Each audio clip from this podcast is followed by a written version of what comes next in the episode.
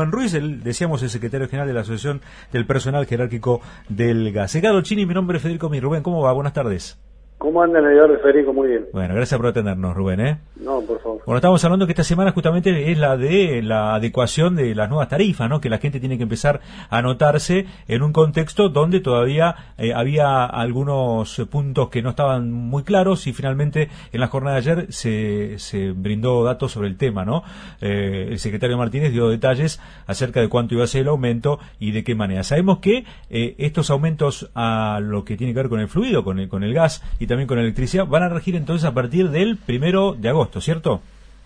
Sí, la segmentación, el, eh, anotarse en la segmentación es eh, hasta la semana que viene y rige a partir del primero de agosto, pero se va a cobrar a partir de septiembre, porque lo que se gaste en agosto recién la facturación te llega un mes después, un mes y medio después. Claro, claro. También depende mucho del corte eso, ¿no? Porque hay algunos que depende de cuándo miden, ¿no? El tanto el medidor de la luz como el gas, eso, ¿no? Exactamente. Mm. Periódicamente van cayendo cortes, entonces depende del, día que te toca de la medición de tu consumo, eh, arranca el próximo periodo. Rubén, Edgardo Chini, buenas tardes, ¿cómo te va?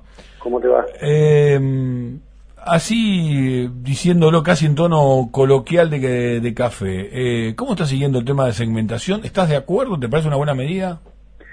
El concepto de segmentación es justo en cualquier sociedad, digamos. A mí me parece que esto adolece de dos debilidades. Una, arranca no de la discusión real que necesitamos, que es cuánto cuesta el gas en Argentina, por lo tanto después discutís si aumentás o no, si segmentás o no, pero las empresas no terminan de decir cuánto les cuesta el gas. Yo creo que habría sorpresas entre el costo real del gas, lo que cobran y el subsidio que le da el gobierno. ¿En qué sentido sorpresa? ¿Mucha diferencia? Hay diferencia, efectivamente. Eh, y más en un mundo eh, con la guerra de Rusia y Ucrania que van cambiando los valores todos los días. Eh, porque hay que tener en cuenta que en la factura de gas, por lo menos, en la electricidad no sé, lo que está subsidiado es el precio del gas, no el transporte y la distribución. Entonces, las petroleras hoy están recibiendo un subsidio grande que curiosamente, creo que esto lo, habíamos hablado a principio de año, cuando apareció el decreto, apareció el gas. Mm. Antes del decreto de aumento del subsidio para las petroleras no se podía sacar gas. Después de que apareció la plata, se podía sacar gas. Ahora tenés el problema de que no tenés para transportarlo. Bueno, pero y el tema de la guerra complicó, pero también nosotros teníamos problemas propios que eran inherentes a esta faltante de dólares, que es casi una historia constante en nuestro país, pero también con inviernos más crudos, ¿no? Es decir, como que se dio un combo medio letal, ¿no es cierto? Efectivamente, un poquito el... pero ahora, la, segmentación, no digamos, el objetivo, uno de los objetivos que uno plantea y, digamos, con, con peligro de convertirse en naif, ¿no? Lo que voy a lo que voy a decir y pecar de, inocente, este, apunta a que sea más justo el pago apunta a que sea más justo. Ahora yo les hago una pregunta. ¿Ustedes no conocen parejas que entre los dos o matrimonios con un hijo que tiene trabajo y vive en el mismo lugar que junten 348 mil pesos? Y sí, bueno, obviamente está está más desmadrada lo que tiene que ver con la con la canal y no y no son millonarios ni ni de cerca, ¿no? entonces volvés a casar en el mismo zoológico. Mm. Al mismo que le cobras impuesto a la ganancia, al mismo... exactamente. Yo digo, eh, eh por eso... ¿Puede decir que quedó corta quedó corta el tema de, la multiplicación de la canasta? ¿Debería haber sido cuatro o cinco, digamos, tomando esa base? No solo, no solo corta. Se toma que la canasta era 98 mil pesos, pero hoy salió que la canasta es 104 mil. Sí. Entonces, las tres veces y media, ¿la toman sobre 98 mil o sobre 104 Claro, no se actualiza tan rápido como va, digamos, la inflación. Ahí, ahí es donde vamos a tener eh, una situación también en el sentido de, eh, primero que van, van, a tener que aprender a, cruzar datos.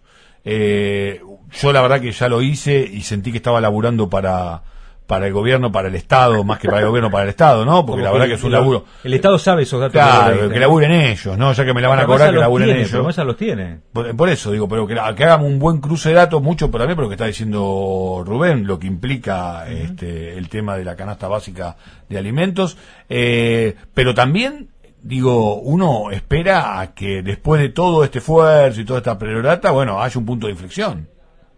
No, punto de inflexión no va a haber. Primero porque lo que se puede recaudar por esta segmentación dista mucho de ser relevante respecto a los 3.000, 4.000, 5.000, 6.000 millones de dólares que gastamos por importación de gas. Pero por otro lado yo creo que, eh, además, se concentra básicamente en Capital y Gran Buenos Aires. Puede ser que haya en las grandes ciudades una parte de la población que esté tomada por esto, pero básicamente de los 900, 1000, un millón de usuarios que se quiere eh, se le quiere cobrar el, subsidio, la inmensa mayoría está en Capital y Gran Buenos Aires. Por eso yo hice esta pregunta. Si ustedes no conocen un matrimonio con un hijo o dos, porque va a haber casos en donde vive la familia entera, porque los mm. pibes no se fueron a vivir a otro lado y trabajan. Y aún así no llegan a esa... No, al contrario, superan. Ah, claro. Entre cuatro personas probablemente superen 340. Lo que pasa es que hay una percepción que me parece que también está, está bueno verla, ¿no? Hay mucha gente que tal vez supera eso, pero no se autopercibe como, eh, ah, no, yo tengo un muy buen sueldo, ¿no? Porque también no, les pasó nunca decir, uy, yo ganaba tanta plata y cuando la ganás decís, che, ya no, ya no rinde lo mismo cuando yo lo eh, pensaba. además hay un dato, digo, eh, está, se está pensando que ese es el 10%, o sea, todos los que están por encima de tres canastas básicas y media son el 10% más rico del país. Yo creo que es un cálculo conservador. Mm. Yo creo que va a haber eh, casos en los límites eh, precisamente por esto, porque un sueldo de 100 mil o 120 mil pesos no es un gran Bueno, pero para mí habría que usar esta cuenta. ¿Se acuerdan lo del IFE cuando nació en el, en el 2020, eh, en plena pandemia? Que dijeron, calculaban que iban a ser 4 millones de personas. Me acuerdo esto porque fue algo que hemos eh, cubierto mucho y se fue al doble. Es decir, la cantidad de gente que lo pidió fue el doble. Fueron entre 8, después tuvieron creo que hasta 10 millones de personas mm. que pidieron el IFE, que en su momento eran 16 mil pesos, que hoy serían tal vez 40, 50 mil pesos. Era una, ayuda, era una ayuda importante para mucha bueno, gente. Es que, acá, es que acá hay un problema, me parece a mí, que se da menos en este caso porque somos todos los usuarios de gas, luz y agua, de gas y luz básicamente, somos 9 millones más o menos, estamos bastante registrados en todos lados, por eso es verdad lo que dice Edgardo, che, no me hagan trabajar a mí, trabajen mm, ustedes. Claro. Si, si cada vez que, eh, si vos sabés cada uno de mis movimientos, cuando quieren lo saben. Ahora yo tengo que hacer el laburo por vos, pero independientemente de eso, eh, Martínez, el secretario de Energía, alertó el otro día sobre algo que puede pasar. porque él dijo, hay que ver cuánta gente se anota. Mm. Eh, yo creo que eh, va a haber muchísima gente que se anote, porque es un método de disciplinamiento, el decir si no te anotas para ese subsidio. Mm. Pero me parece también Puede, puede pasar dos cosas ahí, ¿eh? que mucha gente que puede pagarlo se anotó y gente que no puede pagarlo ni siquiera se entere de que podía anotarse. No sé si me explico puede pasar, pasó con el IFE. Claro. Bueno, entonces, eh, yo digo, hay una cantidad, un conjunto de cosas que me parece que hay que mirarlas de diversas perspectivas para que esto, que puede ser justo, mm. no termine siendo algo que produzca un quilombo. Eh, ahora, voy, a, voy, al otro lado, voy a pensar más. En vez de pensar como naif, voy a, voy a pensar de, de otra manera, más tipo teorías conspirativas. ¿Esto se está haciendo simplemente para cumplir con el Fondo Monetario del acuerdo? Bueno, yo creo que una de las razones es cumplir con el Fondo Monetario, no sé si la única, mm. pero una de las razones es juntar dólares para pagar. Esto está mm. claro. Bueno, el tema es si el objetivo lo van a cumplir, ¿no? Porque también puede que no lo cumplan de la manera que tenían pensado. Yo, les pregunto, si una nueva pregunta, estoy haciendo de periodista en este, en este reportaje. ¿Ustedes creen que estamos cumpliendo? No, no, no, y aparte, ojo, porque también el aumento de las tarifas, este, y esto puede sonar este, políticamente incorrecto, pero todavía van, siguen estando desactualizadas en, un montón de, variables. Perdón, vuelvo a decir lo mismo. ¿Cuánto vale el gas? No, no, no, bueno, no sabemos. Porque si vale, si vale 2 dólares el millón de BTU, es decir, cada 27 metros cúbicos, no sé si está desactualizada. Mm. Porque están cobrando arriba de 5 pero yo me acuerdo de haber hablado este, con usted, Rubén, hace unas semanas o unos meses, y me acuerdo que había dicho, guarda porque vamos a tener que importar gas, ¿no? Que eso también eh, complica a la Argentina justamente porque tenemos un problema, no sé si es de abastecimiento, si de distribución, si es que estamos gastando mucho porque hace frío y ocurre en medio justamente de una guerra donde todos los, los commodities, sobre todo eh, tema transporte y tema combustibles, se han encarecido. Bueno, yo lo dije la otra vez, pero no porque sea mago, sino porque no tenemos manera de transportar todo el gas que necesitamos. De hecho, el... ¿El, ¿El gasoducto? Lo que, sí, lo que se produjo, la telenovela que se produjo por el gasoducto que atrasó una cantidad de tiempo, finalmente terminó en nada. Entonces, hay, que hacerlo y, a partir de eso vas a poder tener solo 11 millones de metros cúbicos más. No vas a tener todo lo que necesitas, pero vas a importar un poco menos. Pero independientemente de eso, de todos los errores internos, digamos, para decirlo de alguna manera, efectivamente se ha caído una licitación de creo que tres o cuatro barcos la semana pasada, porque de 35 dólares el millón de BTU eh, lo querían cobrar 50. Las ofertas que aparecieron mm. son 50 dólares. Entonces la Secretaría de Energía dijo, no, no, no compramos. Y no comprar con este frío, por ahí significa que te va a faltar más. Bueno, es todo un lío. Mm. Entonces, yo lo que digo es, primero tenemos que hacer un uso racional de lo que tenemos. Mm. Y nosotros como usuarios, eh, esto que ustedes recién estaban hablando, bueno, yo ayer apagué la estufa, me parece que todos nos vamos a cuidar un poco más. Pero segundo, los 9 millones de usuarios de este país, tenemos que hablar. Tenemos que preguntar esto que estamos preguntando. ¿Cuánto vale la luz y el gas? Porque acá resulta que todo el mundo pierde.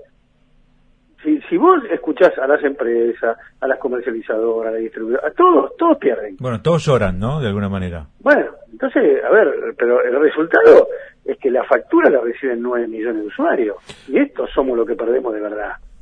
Entonces, empecemos a, registrar, y el mm. Estado en esto tiene un rol fundamental. No puede ser que se sigan llamando a las audiencias públicas para ver cuánto aumentamos, si 15, 18, 20 o 22. Y no le preguntan, che, ¿sobre qué? ¿Cuánto te cuesta? A ver. Bueno, en, eso, como última consulta, eh, porque estamos hablando con un representante de trabajadores de la, de la actividad. Eh, ¿Cuánto están involucrados los, los laburantes en el problema y cuánto podrían estar involucrados en una posibilidad de sinceramiento para una solución? Desde el punto de vista institucional, casi no estamos involucrados porque el gobierno no llama, mm. no convoca. No solo tenés que convocar a los que están más o menos de acuerdo con vos, o los que son más cercanos, los más amigos, convocar a todos los que están en, la industria. Sí, incluso en el día a día, en el día a día, ¿no? Claro, además nosotros lo vemos. O sea, no es que cuando vos vas a, a medir una GNC, una, una pyme, una empresa grande, una generadora eléctrica. Bueno, atención porque Europa está en estos momentos racionalizando un 15% del gas a empresas y también al sector domiciliario, ¿eh? a partir de ahora por el tema del problema que tiene con Rusia. Digo, es un fenómeno este, mundial, ¿eh? que está pasando en todo el mundo. Sí, no solo eso, acaban de estatizar la empresa de electricidad de Francia. Claro. Entonces, eh, digo, lo que nosotros venimos diciendo hace muchísimos años, mira muchachos, la verdad, privatizaron este país y no todo estuvo bien hecho. Puede ser, yo no me voy a meter en todas las cosas, puede ser que alguna haya estado bien hecha, pero la de Gal Estado estuvo mal hecha. Era superavitaria y la privatizaron igual. ¿Para qué? Para tener dos empresas. En lugar de tener una, tenemos doce. Mm. En vez de tener una sola, un solo sistema de transporte de gas, tenemos dos.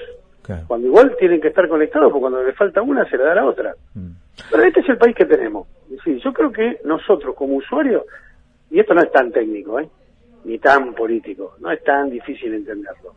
Eh, yo creo que nosotros tenemos que jugar un papel como trabajador y como usuario, las dos cosas, porque somos los, si hay alguien que paga todo en este país es el trabajador registrado, mm.